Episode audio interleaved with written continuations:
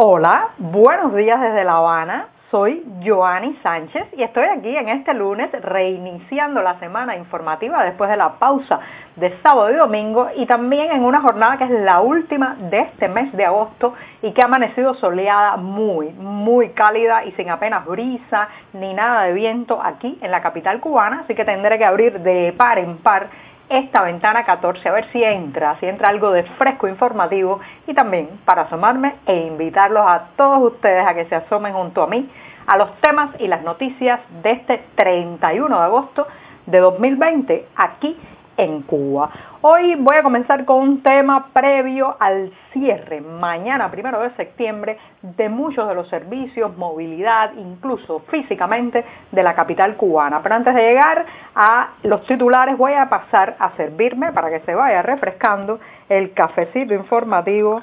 que hoy hace mucho calor desde las primeras horas de la madrugada ya se sentía que iba a ser una jornada bien cálida. Así que mientras el cafecito se va refrescando un poco, voy a decirles que en un primer momento trataré de responder la pregunta que me han hecho muchos de ustedes de cómo, cómo se vive en La Habana las 24 horas previas al cierre para evitar el rebrote o para frenar el rebrote del COVID-19, un cierre que comenzará mañana. En un segundo momento, las autoridades de la capital se ven obligadas a echar atrás o flexibilizar el tema de las identificaciones temporales para las personas ilegales y que puedan comprar alimentos en una ciudad donde todo cada vez será más estricto para el tema de los productos básicos. Un emprendedor, sí, un emprendedor de la provincia Artemisa se convierte en el rey del queso hasta hasta que llegue la policía. Y eso se lo comentaré también en un tercer momento de este programa. Y por último, un recordatorio,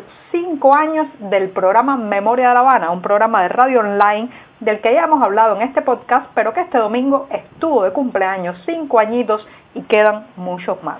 Pues bien, presentados los titulares, ahora sí voy a pasar a ese momento tan especial del día que revuelvo para tomarme junto a ustedes el cafecito informativo, sí, ese que comparto desde diciembre de 2018 junto a ustedes. Algunos están, tomando un mate, otros una infusión, un jugo, una tisana y yo me tomo un cafecito amargo sin una gota de azúcar, muy importante para empezar la semana informativa, pero siempre, siempre necesario. Después de este primer sorbito o buchito de café del día, pues también como es tradicional los invito a completar muchos de estos temas y la mayoría de estas noticias en las páginas del diario digital 14ymedio.com. Como les decía en un primer momento, voy a explicarles cómo se han vivido estas últimas horas antes de que mañana, primero de septiembre y durante 15 días, la capital cubana, La Habana, pues esté bajo las normativas, las férreas medidas, el paquetazo de medidas que han tomado las autoridades para intentar frenar el rebrote y el repunte de los casos de COVID-19 positivos por COVID-19 según las cifras oficiales. Ayer se detectaron 48 nuevas personas eh, contagiadas por esta enfermedad y bueno, pues mañana le echan el cierre a La Habana, mañana empieza el toque de queda, mañana a partir de las 7 de la noche y hasta las 5 de la madrugada no se podrá estar caminando en las calles, va a haber muchas restricciones también para la movilidad, el transporte privado. ¿Y qué ha pasado previamente a esto? Bueno, pues hay una gran ansiedad.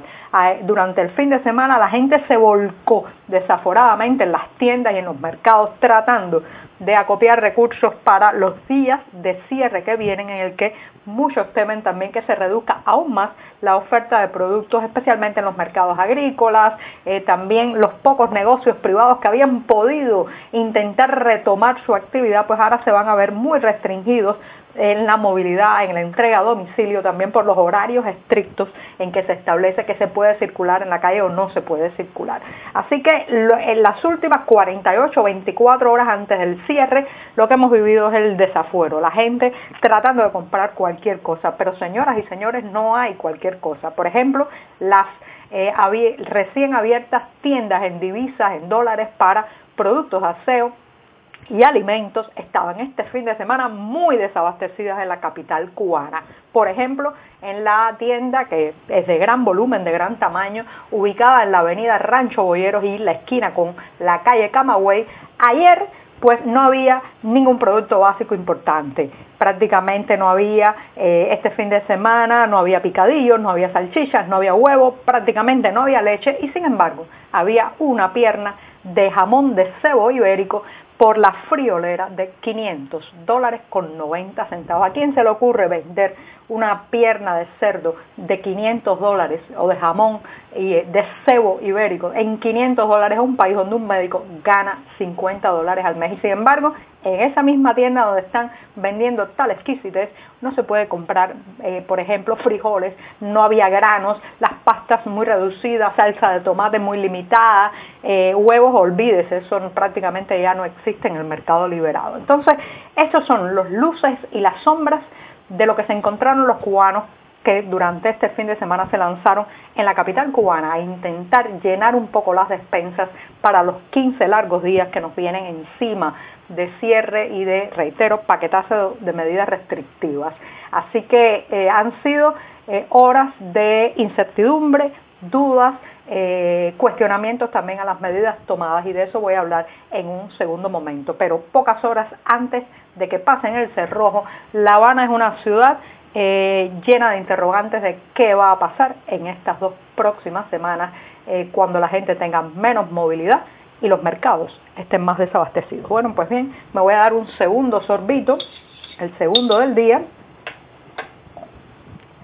para comentarles que este paquetazo de medidas traía una muy restrictiva que era que los clientes solo podemos comprar en los mercados y en las tiendas de nuestro municipio. Para entrar al mercado revisan en el carnet de identidad la dirección que tenemos y si usted vive, por ejemplo, en el municipio Plaza de la Revolución, solo puede comprar ahí. Lo mismo para los que viven en La Lisa, en Marianao, en Centro Habana, en Habana Vieja. Están restringidas las compras en las tiendas y los mercados estatales a la zona de residencia que diga su carnet de identidad. El problema, señoras y señores, es que esta es una ciudad llena de personas sin una eh,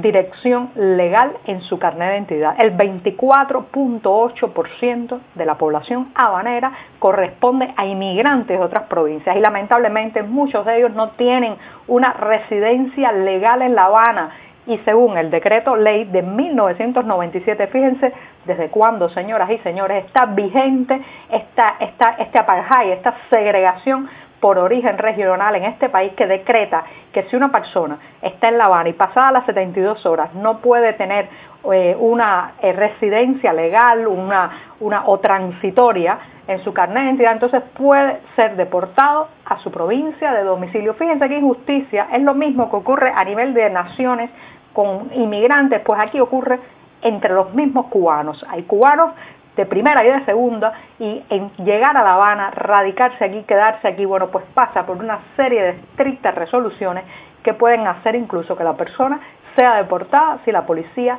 lo encuentra en las calles habaneras. ¿Y qué va a pasar con ellos? Ahora, ahora que para comprar hay que mostrar el carnet de identidad y una dirección habanera. Bueno, han sido tantas las protestas y las quejas que las autoridades de la capital cubana se han visto obligadas a habilitar una especie de carnet o tarjeta transitoria eh, para que esas personas no se queden en el limbo de no poder comprar comida. Ahora bien, tampoco es tan fácil como se dice. Esta es una, especie de tarjeta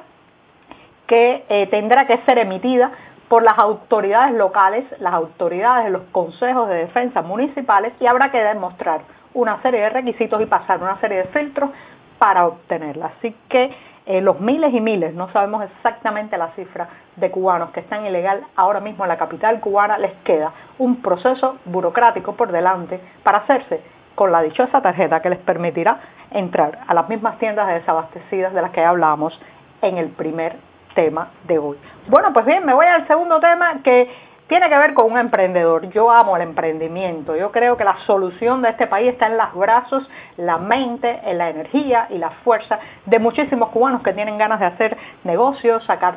el país adelante, prosperar y hacer que otros prosperen. Bueno, hasta ahí la historia es muy linda y esta es la historia de un emprendedor que se había convertido en el rey del queso, el queso, ese producto tan deficitario en Cuba. Bueno, pues este hombre vivía o vive en Artemisa, la provincia de Artemisa, justamente en el municipio Caimito, allí en la finca Santa Ana, logró lo que el Estado no logra, en sus ineficientes empresas estatales y era convertirse en el rey del queso. Trasladaba hacia la capital cubana eh, queso cada semana y surtía especialmente a tres restaurantes que elaboran comida italiana. Tenía además 42 vacas en ordeño y parte de esa leche la desviaba para eh, hacer sus quesos. Ahora bien, en, en la televisión oficial han mostrado el operativo policial contra este rey del queso artemiseño y lo han puesto como una persona que hacía ilegalidades, que tenía